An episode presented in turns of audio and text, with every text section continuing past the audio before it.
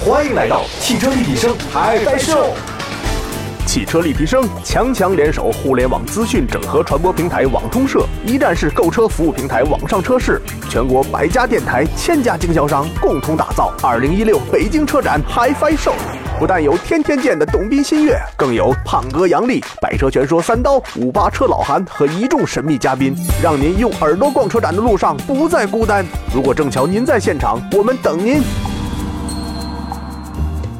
欢迎大家收听，这里是汽车立体声。我们本节目呢是跟网上车市以及网通社联合进行的特别直播。同时的话呢，我们在今天节目当中，你可以搜寻任何的视频平台，都搜寻“汽车立体声”，都能找到我们。另外，官方的微博和微信都是“汽车立体声”。啊，今天呢，我们依然关注的是第十四届北京国际车展。同样，在今天节目当中，请到的是我们一位好朋友了，胖哥杨丽，也是大家非常非常熟悉的一位汽车人，来做客我们今天的汽车立体声。我觉得胖哥杨丽，你怎么这么胖啊了？就是在节目之前你说的我之前离开的那个视频，然后再相比于现在，哎，人在这个成长过程中总是会有一些变化，可能要不然那那那我就不叫胖哥了嘛。嗯，好，胖哥杨丽，今天大家非常熟悉了。其实大家熟悉你是熟悉你的那个试车，熟悉你的那个驾驶和你的非常犀利的点评。这个到现在为止，所有车型都开过吧？基本上吧，如果从零五年开始算出道的话，到现在十几年，按一周出一期，那就是五百多期，五六百期，然后还有一些个别的期数是对比车型，那就是一期要好几辆，可能我估计至少得有六百多款吧。现在今年的车展，你跟你以前参加那么多车展，包括你开了那么多车，有什么不一样的地方？呃，因为一四年的北京车展，当时我脚崴了，啊那个没没法走，我就没来。然后当时听说这个，因为像以金秀贤 为为首的那些大明星，太可怕了，然后把这管都挤爆了就。是封管，不让进了啊进去出不来，出去进不去。这次来之前，我有一个预期，我就想，啊，你像那个那个谁，权志龙有有啊，要要来，我想可能还会这么火爆，我就预想可能会现场非常乱。但是首先一个感觉就是这两天媒体日，啊呃，咱们这个北京车展的这这个这个展馆控制的还是挺不错的，嗯，呃，充分给了我们这个媒体的时间去了解各款车，嗯再加上今年这个车展没有了车模，更加宽敞的空间，让我们可以去拍车嗯了，然后把这个车的优点、缺点啊，呃，卖点呢、更好的告诉咱们消费者。嗯我觉得这一次是一个提前没有想到的，呃，说一个先入为主的吧，就是之前。呃，北上广三大车展，嗯我觉得上海和广州的车展算是管理的不错的，不错，对上海，管理挺好的。有效率的。然后北京相对来说，咱就实话实说了，相对来说乱一些这乱车展。但是这一次北京车展，我确实没想到，呃，这个主要是没车模了，是吧？啊， 也可能是因为，然后是这意思一些这个这个想拍车模对车不感兴趣的观众，然后一看，哎，没车模了，那光车那算了吧。就不去了啊啊！据说咱们这个展牌儿，因为一些明星的到来，也是被炒到了，好像挺高的那多少种。上万是吗？真的假的？哦，那可能是对于某些痴迷的粉丝吧不。是，我是觉得我谁呀、我要我给 他。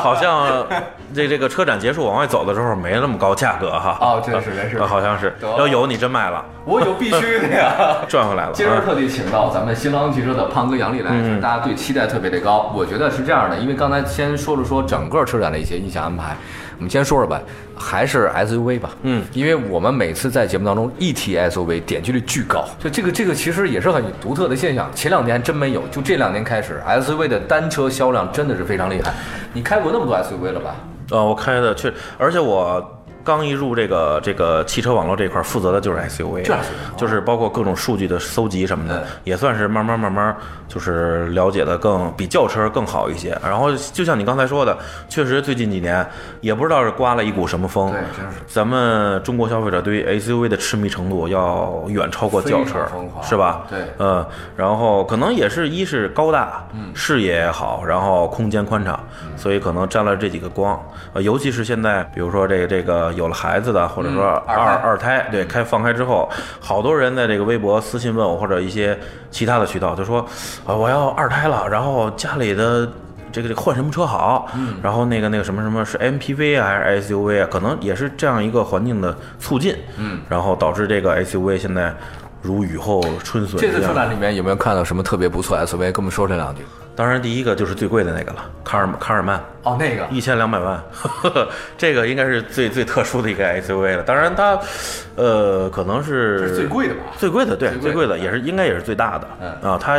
限量十辆嘛，应该走的没有什么太太实际的用处，还是以这个福特皮卡，嗯，呃，作为平台改进而来的。但是嗯你要问我值不值一千两百万，我觉得一百二十万 可能都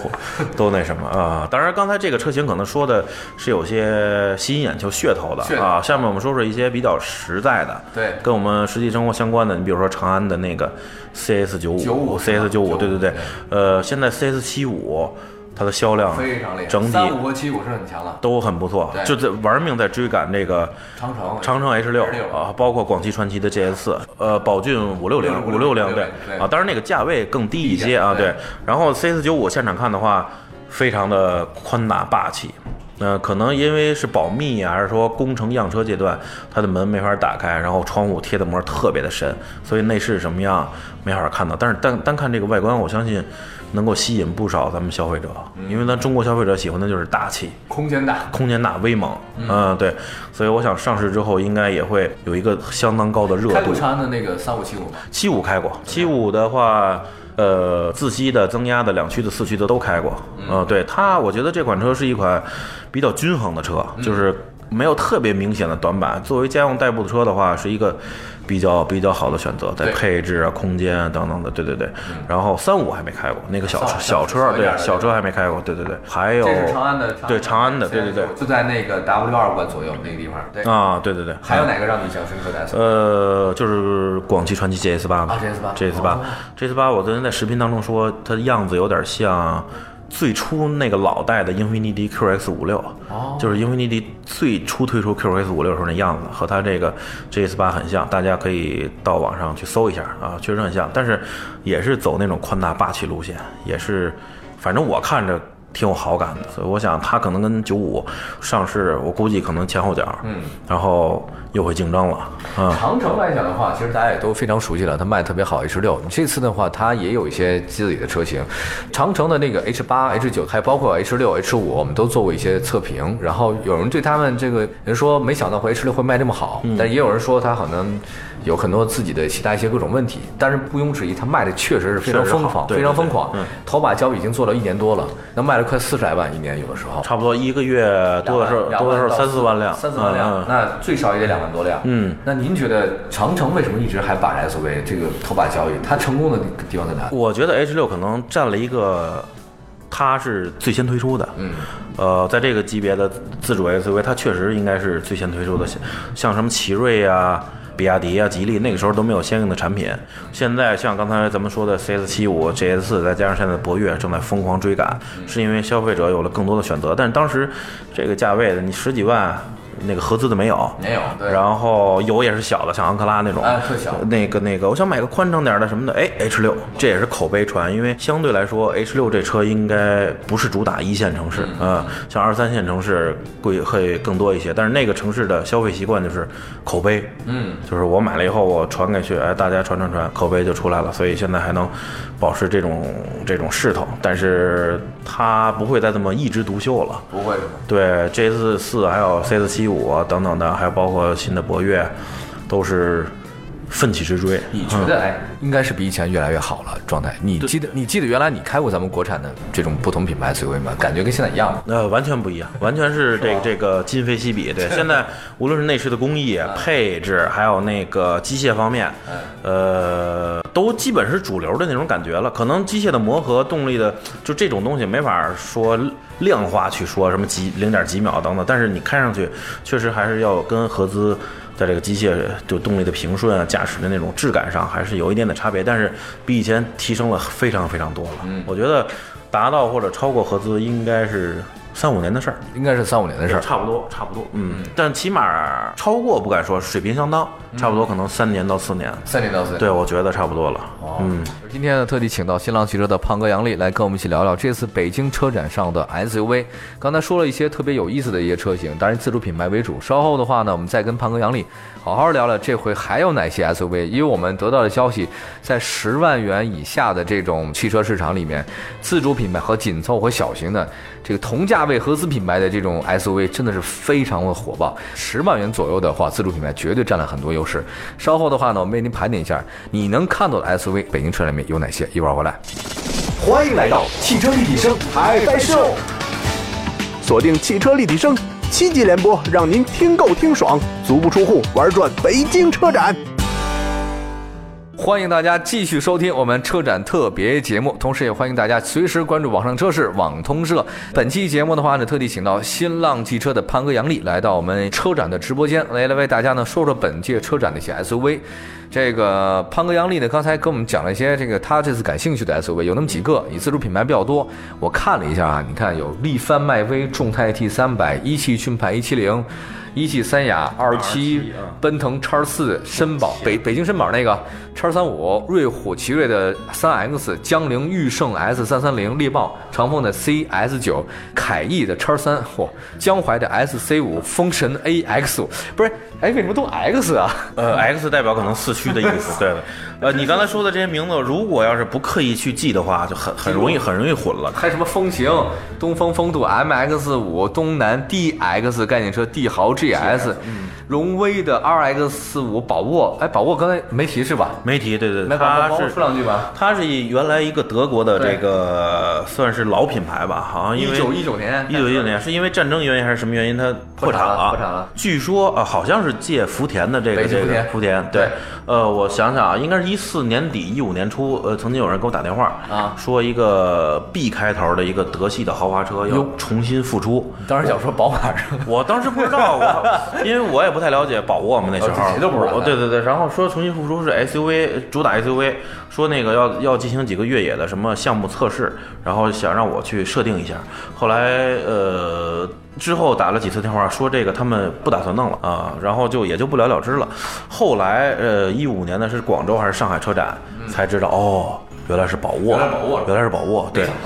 这这个他要不说的话，我还真不知道这个这个汽车品牌。哎，你知道有讲个段子，听说这个自从宝沃在福田把它买下来，重新复刻以后，重新再生产，嗯，咱们国内的非常多的金主们纷纷涌到欧洲大陆去，到当地的各个地方的那个城市，二三线城市的博物馆、档案馆里面寻找那些曾经消失的一些德国品牌或者然后欧洲品牌，对，特别多。不仅是汽车，像奢侈品、手表，反正各特别奇怪的一些东西，就把那个上面，因为它已经破产了、注销了，他就找以前曾经消找失找历史渊源，找历史渊啊源，比如说他他他以前档案馆里面有嘛，欧洲档案是做的很好的，嗯各个二三线城市的图书馆里特别多。哎，这个品牌消失了，破产了，非常多，他拿过来再重新复刻，给他注资的话呢，你看又有历史感了，又有传承感啊一。八九几年，一九几几年，对对那时候就有了啊。那时候就有了，现在出来，但是宝沃确实还是有一些品牌嗯的，比如说我们知道它那个转向灯儿，它最早在汽车上应用啊，还是相当不错哦，。是吗？这我还真是第一次听说。我也我也我也记得我也记得刚听人说，不知道是真是 假，反正咱们就这么一说吧。啊就跟就跟沃尔沃发明安全带一样，是吧？也是，呃，那个时候其实欧洲在疯狂的，然后那个他们呃技术也很先进，然后科技很先进。嗯，后来这个这个科技的浪潮还有其他的浪才转到了美国去了，因为对哦对，慢慢从现在从美国那边也转到。呃，亚洲这边来了，其实一步一阵儿一阵儿的。哎，刚才说了一个宝沃，那还有，再再给我们简单推荐几个吧，呃随便说几个，你曾经开过的也可以。另一个很火的就是哈佛展台的 H 7了 H7 啊，对 H 7这个这个现在价格也已经出来了，好像十四万多点儿哦十四万九16九千八16六千八到十六万九千八是吧？这个价格好像比比预期的稍微低一点点，嗯，比好多媒体预期的稍微低一点，基本上和那个 H 6 Coupe 是应该价格重叠了，嗯，对吧？但是可能。呃，年轻的人可能喜欢 Coupe 那种造型，但是有家有室的还是会选择有家有室 H 7因为哎它呃长城自己的这这个设定的竞争对手不就是汉兰达嘛？嗯 h 7呃更重点是 H 7 L，将来会有一款更长轴距的这个三排三排座的车，定定标于汉兰达。 对，哇，哎，你这样，胖哥，我们觉得既然你来了，你试了这么多车，你跟大家说说这个曾经试了这么多的车里面，比如包括很多朋友将会来到北京车展看、选择车型，看完之后去四 S 店，对吧？这很有可能的。你教大家怎么来选择 SUV 好了，就是怎么注意选哪择注意 SUV 哪是些吗地方？对呀、啊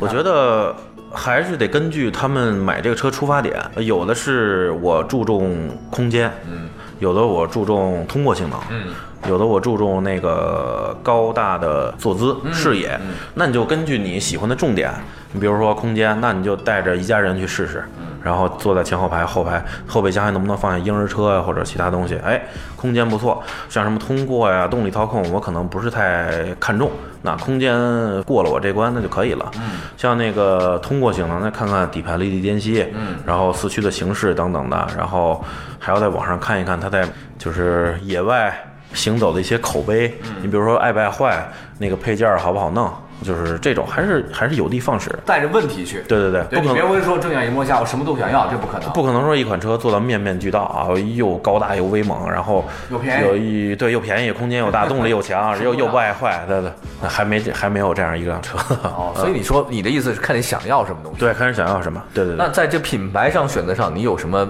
建议吗？我当然不是说具体品牌，还是跟价位有关吧，啊，还是跟价位有关。比如说十几万，那就只能国产咱们咱们自主的了，对。但是上了二十万以后，就目前来看，我还是比较推荐合资啊，因为它更在海外这车型就已经很成熟了，然后维修保养它的这个耐用可靠，还是要稍微好一点的，对。然后再往上什么几六七十万，那肯定就更是进口的天下了，是吧？对对对，嗯。你试过这么多的车型当中，比如说有的车它其实呃发生很多没有问题，什么漏油啊、断轴啊，或者说是这个了那个了，就是当然不是所有车都完美的，对这这是肯定的一件事情。但是现在有很多人都觉得说，为什么很多车辆的质量都不像以前了？这以前现在呢是问题非常多，层出不穷。一打开这个电脑界面上，只要输入那品牌，总是有各种各样的负面消息，层出不穷。你怎么来看这事儿？我觉得他们认为以前的车没什么毛病，可能很大的原因是因为以前的车简单，哦就是比较就像玩越野的一句话，越简单越可靠嘛。是的是的以前都是纯机械的，仪表也是指针的，啊、可能像现在你说的电脑啊，这显示屏什么的，像网上传，当然我个人没开过啊，就是网上传的很多的这种故障率比较高的车，像什么路虎，像什么对对对，呃。它本身的这个定位就是越野嘛，但是加入了这么多舒适豪华的电子方面的配置，肯定会在这个这个可靠性方面有一点点下降的。就是我觉得，因为现在汽车越来越复杂了，所以其中一个环节一完就全完。对我是这么想的。你现在开什么车了？我自己开兰德酷路泽，应该是比较可靠的车，应应该是应该是不会爱坏的车。 对，那个除了兰德酷路泽之外，假设让你随便不考虑价格，让你换一辆车，你会选择什么？呃，考虑价格啊。前几天我还真想了一下啊，对对，我还是，呃，我买 SUV 通过性够用就可以，哎或者说稍微强一点点，更多的是宽大的外观以及空间。嗯啊，我前一阵子这不是广告啊，我前一阵子看了一下，还真是有一款车挺挺中意的，就是英菲尼迪 QX 八零。哦那款车确实也是挺霸气，挺那什么，而且五点六的动力也足够，也足够。对哎，，你你更喜欢自然吸气对吗？我觉得越野的话，用涡轮增压就是给自己找不痛快。对啊、当然你像奔驰现在用的4 0 T 的大排量的增压可能会有底气，呃但是小排量的话，我个人开过新疆、西藏什么的，就是确实不行，确实不行确实不行，对的。甚至有的地方，你像刚才你说的 H 9在高海拔四千多米，你踩油门车都不动，那是很危险的，在一些地方啊。再次感谢胖哥杨丽啊，这个介绍了这么多他平常试车的一些真知灼见，然后接下来有什么打算吗？啊，我的节目就还是 以现在的这种试车为主，因为有的时候一周可能会比较多一些，所以可能在试车的创意上，或者说拍摄的一些东西上，可能就不是那么的专注了。呃，因为车比较多，能拍完就不错了，所以我想就尽可能的用比较平时的语言来带给大家这辆车具体的感受和优缺点，然后算是一个比较不错的呃买车参考吧。其实现在视频试车很多，很多呃，很多家对，大家都有各自的优点，然后每位老师都有自己的专长，所以我想，如果你买一辆车之前，就是尽可能的可以多看一些，多了解了解对你像有的老师呃介绍这方面多一些，有的老师介绍介绍那方面多一些，然后可能就呃弥补了这个这个我的视频当中的不足。有没有觉得别的老师说的特别不靠谱的？因为时间的关系或者什么，我也没太仔细的看，对他们视频我也没太仔细看。 然后，而且我不希望在测试一款之前看到关于它太的怎么说的，对太吧？多的东西，因为我怕影响我的主判断主观的判断。对，呃，当然参数我会去了解，或者它的历史什么的。但是我想这款车刚一开的时候，就像那个一句诗说的一样嘛，就是人生若只如初见啊，就是第一次你感觉是什么样，这个感觉往往就是最真的。如果你别人再跟你说，哎，你仔你再仔细感感受一下那个车悬挂是那样的，哎，一种心理暗示，可能这就有预设，对对对心里有预设，他可能会这样，对对对所以你说也许他没这样，你会往那想，对对，所以就是一块纯白纸给拿来，然后是然后写，对啊对所以我觉得在这边特别推荐一下新浪汽车的胖哥试车，同时的话呢，也多关注一下胖哥的他各种各样的视频节目非常多。感谢大家收听今天的汽车立体声，我们车展特别节目，请搜寻汽车立体声官方微信和微博平台，找到我们这几个字，就找到了一个打开你爱车生活的不同的节目。我是董斌，下次节目再见，拜拜。